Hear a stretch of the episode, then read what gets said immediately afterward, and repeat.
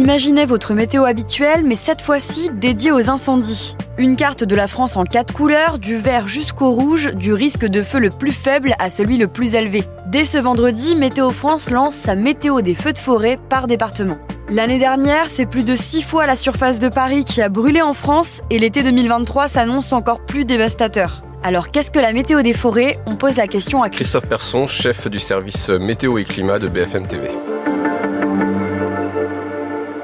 Bien, en raison du réchauffement climatique, on a de plus en plus de sécheresses, des sécheresses de plus en plus fortes, des sols donc de plus en plus secs. Et plus le sol est sec, plus il fait chaud, plus le risque d'incendie devient important. On l'a connu en 2022, c'était 72 000 hectares de forêts qui ont brûlé en France. C'était un record pour euh, la France. Et donc le risque en cette année 2023, c'est de retrouver autant de forêts, voire plus de forêts euh, brûlées en raison euh, de la sécheresse, même si dernièrement il y a eu un petit peu d'orage, heureusement sur la moitié sud. Et à quoi va servir cette météo des forêts? Qui en est à l'initiative? Alors c'est le gouvernement réellement qui en est à l'initiative avec Météo France et Météo France tous les jours qui va émettre deux cartes de prévision justement du risque d'incendie, une carte pour le lendemain et une carte pour le surlendemain. On les connaîtra aux environs de 17 heures ces deux cartes tous les jours et donc le but c'est vraiment d'avertir la population euh, de ce risque d'incendie en fonction euh, de plusieurs éléments, en fonction de la température, en fonction de la sécheresse, de la sécheresse de la végétation, en fonction du vent, en fonction du risque d'orage. Tout cela va permettre euh, avec ces critères de définir le risque suivant les départements. Et comment ça va fonctionner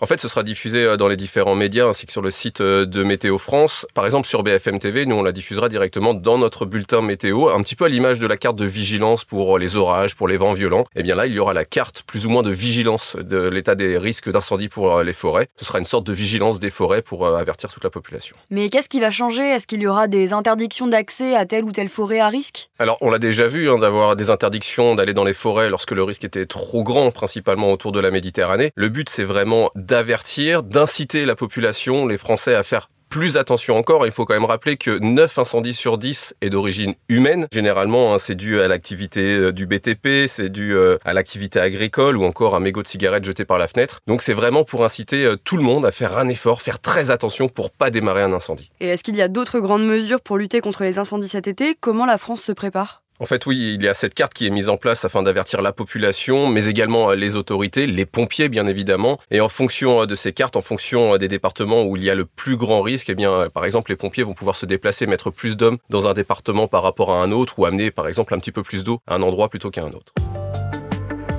Merci d'avoir écouté ce nouvel épisode de la Question Info. Tous les jours, une nouvelle question et de nouvelles réponses. Vous pouvez retrouver ce podcast sur toutes les plateformes d'écoute, sur le site et l'application BFM TV. À bientôt!